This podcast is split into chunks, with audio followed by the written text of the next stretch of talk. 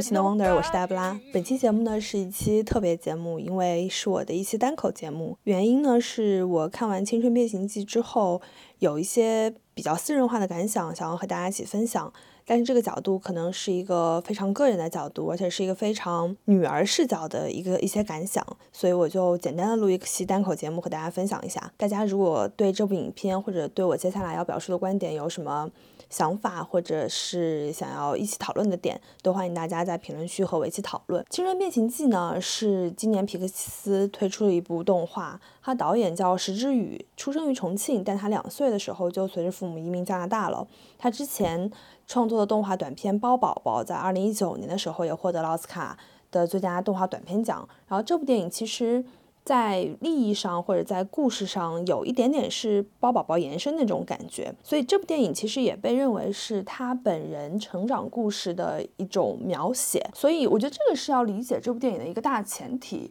因为有很多人都觉得这部电影可能在某些层面上，他想要去讲述个亚洲故事，但是又讲述的不是一个典型的亚洲故事。这个原因其实就是石之宇他本人就是一个。在加拿大成长的华人家庭的女儿，所以她的故事当然是一个加拿大背景下的一个和华裔文化相相叠加的这样的一个故事。说到皮克斯动画，我很同意一些人认为，就是 Turning Red 当然不是皮克斯最好的那一类动画。在我看来，皮克斯最好的那一类动画是有哲学思辨的，比如说我心目中最好的皮克斯，甚至我认为可能是最好的这种。三 D 动画电影就是《瓦里》，中文应该翻成《机器人总动员》，因为他在那部电影当中对太空的幻想、对未来世界的描画、对自然问题的这种表述，还有对情感的理解，都是最最最一等的。而且他还用一个非常可爱的、轻巧的方式去讲述出来。其实这种力量反而是更强的，它能覆盖的群人群也是更大的。这些年来，我认为第一名是《Zootopia》，它最强的一点就是从这个片名就可以展示出来，就它对 Utopia 的这种反思，它对于动物世界的想象，对成长内涵的挖掘都是非常非常深刻的，而且多义性也很丰富。所以我觉得这一类的动画是皮克斯最好的那一类动画，而不是说专注于某一个点进行深入挖掘的这种动画。当然，我觉得它每一部动画都有可取之处啊。Turning Red 的。但在我这里可能会比，比如说像《Soul》、《Inside Out》或者《Coco》要好一些，因为我个人不是那种对于一些煽情的部分，或者说催泪情感层面的内容非常 buy in 的这样的人，所以而且《Turning Red》在我这里会排的比他们靠前，最最最重要的原因就是我接下来要讲的，可能就是我站在一个亚洲家庭的女儿的角度这个视角去看这部电影，我所能体会到的东西可能和。其他人会有一些不同，我觉得这个视角可能会是主创他们也更能共情的一个视角吧。但是在聊我的感想之前，其实我想对于现在网络上存在的一些对于这部片子的一些争议，我想做一个我非常个人角度的反驳。第一点呢是前面讲过，就它本身就是个加拿大的华裔家庭的这样的一个故事。经过起码三代的传递，其实有一些东西文化混合的部分是非常非常正常的。那主创也从来没有说他们要做一个东方或者说西方的故事，而是只要是讲一个在石之宇他自己个人体验范围内观察到的这样一个故事。所以这部电影当中，它有一些比如说自由主义教育的方式，也有一些东方东方文化的内核，我觉得这完全没有问题。不要说这点是在北美，其实在很多国内的家庭，比如说你把孩子送到一些。呃，国际学校去，可能很多家长也会有这种情况，就是他们的教育方式，他们的 parenting，他们会有一些不同方式的结合。第二点呢，说这部电影有很多关于亚洲刻板印象的，我觉得这个不是刻板印象，我觉得认为这部电影有刻板印象那些人，其实对于电影拍刻板印象这件事情本身有着一定的刻板印象，因为这部电影首先它其实是展示了某一类家庭的一个教育的现实。而甚至说它是一种亚洲现实。那如果它是一个事实的话，那它就不是刻板印象。那第二呢？我觉得如果说要是刻板印象的话，那主创他的动机应该是他要讲一个亚洲故事，然后用一个提到亚洲人就会对号入座的概念去讲这个故事，并且讲故事是为了印证这个概念的的确确是存在的。那 Turning Red 无论从创作动机也好，或者说呈现的效果来说，都不是这样的。然后。第三呢，是有一部分人觉得这部电影其实有一点，就把中华文化放在了一个比较尴尬的位置上了。我自己觉得这点没有什么好反驳的吧，因为一方面我觉得这是就是他片子中展现的出来的所谓的中华文化的那一部分，其实就是一个。呃，有一些我们认为的文化，他们现在在北美的一个现状。第二个是，我觉得他其实用一个非常有意思的角度去展示出了这种源远流长的，然后对于家庭的影响，反而展现了这种中华文化或者东方文化的魅力。我不觉得它有任何的贬低的意义。然后第四呢，就有些人觉得没有办法共情，觉得他们的妈妈可能不是这样的。那我只能说，我非常非常羡慕你们，你们。没有过和我或者和其他的亚洲小辈经历过的这样的家庭关系，你们是非常非常幸运的。但同时，我也想说，一部分观众没有经历过这样的事情，没有这样的家长，不代表这一类家长是不存在的。那如果对于我上面说的这一些观点，就是呃有不同意的人，那大家就可以退出了，因为我接下来讲的这些，你们可能也没有办法共情。然后说回到这部电影本身，呃。我为什么对《Turning Red》这部电影非常非常的有感触？然后我也想录一期单独的节目来讲我的感触。就是我想说，女儿和妈妈之间的这种家庭关系，这种母女关系，是一个非常非常深刻，而且影响非常非常深远的情感关系。要用一部电影，或者说在这个社会上一篇文章或者一个事件，要去捅破这个窗户纸，要去描画这样的关系，而且要体现出这种关系的。纠缠共生和不容易，我觉得是很困难的。那 Turning Red 起码是做出了这样的尝试。我想先说，我为什么很赞同 Turning Red 电影当中的这种母女关系，就因为这种关系是我自己的经历。我算是可能给家长压力最轻的那一部分小孩儿，因为我没有经历过中考、高考，我都是保送的。然后我。所有的求学经历都是没有，就是都是我自己跟我的老师或者在学校里完成的。就父母除了给我一些情感支持，当然还有资金方面支持之外，其实在学业上和在这个人生道路选择上，我几乎没有给我父母带来什么压力。就他们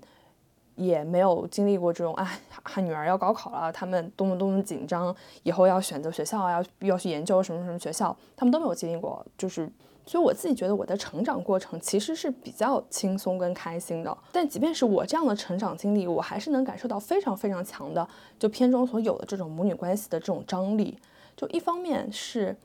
因为我是在这样的成长关系当中成长的，所以爸妈对我的期待就是我可以搞定我自己生活中所有的事情，我可以成为我这一辈人当中可能是最好的、最优秀的那一层次的人。他们没有办法去接受说女儿其实是一个普通人，或者你去做一份普通的工作，他们很难去接受这件事情。可是，即便我自己和我自己和解之外，之后我也很难去告诉他们，我不是所有的事情我自己都可以解决的，我不是所有的事情都像你们想象的那样我带去过什么压力的。就是我不给你们带去压力，是因为我给了自己很大压力。这一部分就是我没有办法去展示给我父母。同时，我跟美美一样，我有我自己的兴趣爱好，我有我自己喜欢的东西，我有我喜欢的人，我有我想要做的事情。那中间有很多事情，在父母看来，在亚洲的家庭父母看来，都是那种没有必要的。你没有必要，你没有必要去看演唱会，你没有必要去看球赛，你没有必要，你没有必要去看电影，没有必要去看杂书。就你要把你所有的事情都花在考试上、学习上。甚至人际关系、社交都是没有必要的，父母就会这么认为。我的成长经历当中，父母就是会这么认为。甚至在现在，我自己的一些生活上的事情，我要去做什么事情，我对我生活有什么安排，我可能都不想被父母说，因为我非常知道他们想要从我这里听到什么。他们想要听到的不是说是报喜不报忧的喜，他们想要听到的是我在做一个他们心目中的女儿应该做的事情。就家长给孩子的这种指令式的生活，把孩子塑造的不是说是像他们想象的那样成长，就是你要是一个学习成绩很优秀的，你有一份所谓的体面的出人头地的工作，然后你要有一个很好的情感生活，你要有一个美满的家庭，不是说家长下那样的指令，家长有那样的期待，孩子就会那么做。小贝是小贝，小贝有自己的生活和自己的成长的命运。说实话，如果说这样的关系双方都。默认了之后，就会变成有一部分女儿们的生活就会被隐藏起来，展示给家长的只会是家长想要听到的那一部分。那这样长期以来的关系是什么呢？这个谎言总有一天是会要被揭穿的。那一个良性的家庭关系是不可能有很多的隐瞒。我觉得说相对来说是一个比如百分之七十、百分之八十是透明的，这样的家庭关系可能在我看来是更健康的。就是我们大部分的事情是彼此理解的，那你可以不赞同，但是你是理解的，然后互相之间有很充分的沟通，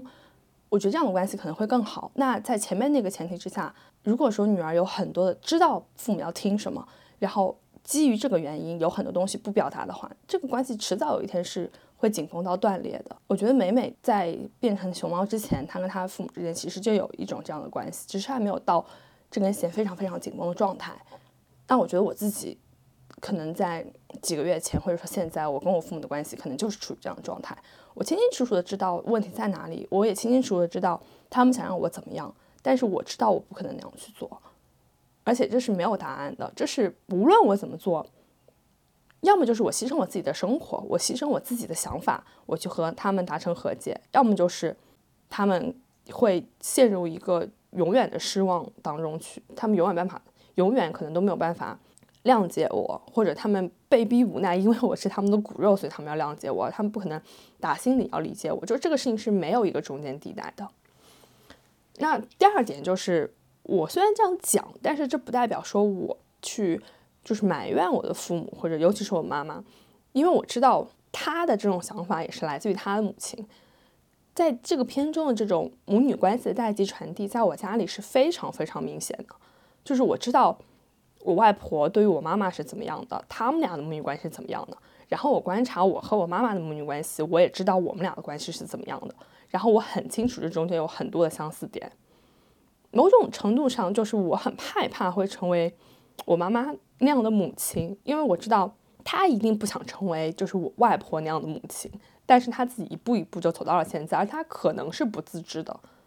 那我从我现在的一些行为跟想法，我都在我周边人或者我想象我以后有小贝的状态，我也很害怕我会成为我妈妈那样的人。什么样的呢？就是对于小贝有很多的要求，然后希望他们按照我的想法去生活。我有这样的想法，是因为我觉得我的想法是对的。我不是站在说我为了你好的角度，而是我觉得我是那种会觉得我的想法是对的那种人。然后我觉得这个想法是非常可笑的。可是我，我现在可能能有这样的反思，我能有这样的自觉，但这不代表我真的有了孩子之后我会成为那样，因为我看到了这种母女关系的代际传递，我知道它有多么糟糕，但是我又知道它在一代一代往下传承，而且不会有一个像剧中这样一个事件让你打破这样的代际传递，这个传递就会一代一代传下去，除非哪一天我们获得了阶级跃升，或者我们移民了，或者我们。完全进入了另外一个生活，或者就是我跟我父母或者我的下一辈跟我的关系断绝了或者消解了，嗯，这样的代际关系才有可能被打断。不然的话，我没有，我想象不出来说有个什么方法，让我母亲对我的教育的方式会在我这里停止，让我对我的下一代停止这样的方式，因为我母亲已经把我塑造成了这样的一个人，或者说这是我接受的唯一一种母女关系。我也很难去从零打造出来另外一种母女关系，也可能因为我不是学教育学或者怎么样，我不知道有没有别的办法。我觉得这个这种代际传递是非常非常真实的。那第三点，其实在这部电影当中，它讲述的不是美美的成长，而它讲述的是母职的成长。它讲述的是美美的妈妈是如何成为一个更好的妈妈的。有两个方面，一个是她作为妈妈怎么和她的女儿和解的，她知道。他去，他其实就是更理解了女儿为什么要这么做，他其实就知道了女儿和他是一样的人，然后与此同时，他和他的母亲和解了，因为他作为一个母亲，他知道他的母亲为什么要这么想，所以他中间的结他就打开了，他对他的母亲，他对于他的小辈，其实都在他这里都已经这个桥梁是打通的，可是其实他的外婆，我不觉得。理解了他妈妈，因为他的外婆没有讲他的外婆的母亲是怎么样的，就是我觉得他不一定理解他的妈妈。那美美，因为他没有他的小辈，所以他往上他理解他的母亲，但是他和他母亲的关系得到了和解，但是他往下可能会跟我一样，会有这样的想法，就是我们也许会成为一样的母亲，我不知道。但这部片子他讲的其实是母职的成长，不是美美的成长，不是一个主角成长的故事。美美其实从头到尾没有成长。他依然喜欢男团，他依然喜欢流行音乐，依然想和朋友出去玩，他可能成绩依然好，他才依然多，从头到尾都是这样子。改变的是他的妈妈，改变的是他的妈妈对他和他妈妈对他的妈妈的这种方式，这是改变的东西，这是成长的东西。那这个就是这个电影最乌托邦的一点，就是我觉得在现实生活中并不存在这样一个事件，让我们的母亲得到这样的成长。我我觉得我妈妈是没有。任何一个事件可能可以让她觉得她能够真的自我想通这件事情，她可能能被迫。她在经常说的话就是：“那我没有办法，我只能想通。你如果只给我这个选择，我也只能接受，因为你是我女儿。”就是她是她被迫的接受和想通，她是可以做到的。但是你说有个什么事件促使她在内部消化成他真的是理解了这件事情，理解了女儿为什么要这样，女儿是有她自己的生活的。女儿做这个选择是真的是她自己想要这么做，而且这个选择也是一个可以接受的 OK 的选择，而不是一个十恶十恶不赦的，就是走向深渊的选万劫不复的选择。他是没有办法理解这件事情的。如果我的选择和他的选择不是同一个选择的话，其实我妈妈也经历了很多东西，但他对所有事情的态度，我觉得和他。十年前、二十年前是一样的，没有什么事情能够改变他在维护母女关系这件事情上的想法和做法。就是我非常非常，其实希望我能够像美美一样和妈妈达成一个和解，就彼此之间理解。我觉得没有必要让他好像支持我做我的决定，我我都不奢求这一点，我只希望他是理解我，能够。知道我为什么要做这样一个选择，我为什么要这么做，而不是按照他所给我、他所期待的那样的那个方式、那个框架里去做事情。就是这一点，我觉得我妈妈都没有办法理解。所以我在看《Turning Red》的时候，我特别特别有感触，因为我知道这种母女关系它是实质存在的。我知道她每每所经历的一切的事情，我自己本人都经历过，而且我知道这种紧张的、焦灼的母女关系有多么多么的难以表达，会有多么多么的。痛苦，但是这个东西是很少在简中世界被讨论的，因为一方面我们要就是正视母亲的付出和母职的一个贡献，就我们知道作为母亲是非常难的，我们知道生育是一件很痛苦的事情，我们知道作为母亲的责任是很大很大的，我们知道要养育一个孩子是非常不容易的，所以我们不应该对他有更多的谴责，我们应该对他有更多的宽容，而另一方面，我们同时也。很难站在任何一个角度去批判某一种母女关系，因为他们都有它存在的道理。每个家庭的情况都不一样，但是我觉得放在每一个人身上，这些情况都有可能产生。比如说放在我身上，我知道我的我跟我母亲的关系是有问题的，我知道我们的关系是紧张的，是焦灼的，是不健康的。但是没有人去谈论它，没有人去讲这样的母女关系会怎么样。我也没有办法寻求帮助，我没有办法去向任何人去阐述我的这种体会。因为情况都不一样，大家也会说，家家有本难念的经，每个人的情况都不一样，而且别人没有办法去站在你穿你的鞋去体会你的这种体会，所以我觉得这个这种关系被讲述出来、被拍摄出来，首先就是有很大意义的，而且我觉得他拍的很真实，可能还不够焦灼，在我看来，就是他这个情况可能比拍摄的美美和他母亲的情况会更严重一些，因为。电影当中只是讲他去演唱会，对吧？或者说他通过呃变成熊猫这件事情去去赚一些钱，然后他愿意他想要留住熊猫，就可能只是这些事情，他没有到一种人生选择这种人生大事的这个阶段，就可能遇到的母女关系当中遇到的问题会比这个更严重一些。但是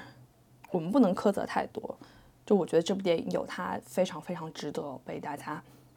看到。和讨论的这样的内容和含义和价值，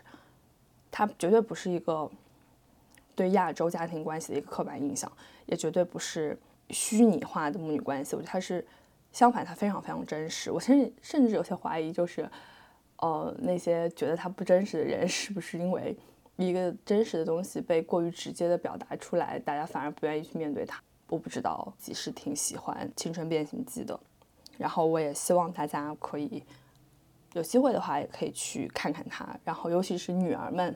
和妈妈们，如果你有一个 开明的妈妈，你有一个会自我反思的妈妈的话，也可以带她去看一看这部电影。但像我妈妈这样的，我觉得她可能会觉得我在给她上课，她可能不愿意去看。嗯，今天这期节目就到这里。然后欢迎大家期待我们即将要更新的常规节目，然后也欢迎大家添加微信 No wonder young，no Wonder Y I N G 微信小助手，然后来加入我们的微信群，欢迎欢迎大家在评论区跟我讨论关于这部电影的任何问题。就到这里啦，拜拜。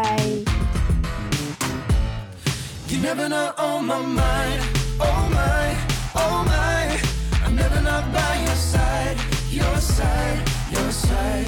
I'm never gonna let you cry, oh cry, don't cry. I'll never not be alright, oh, alright, alright.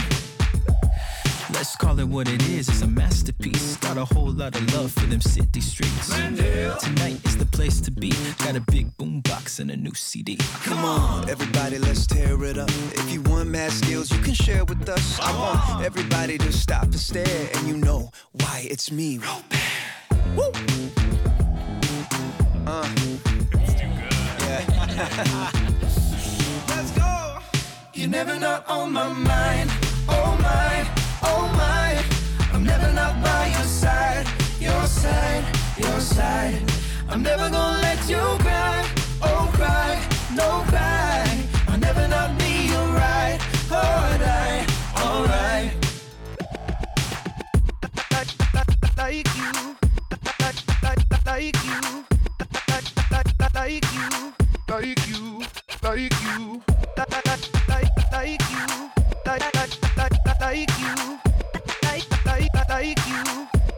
I've never known nobody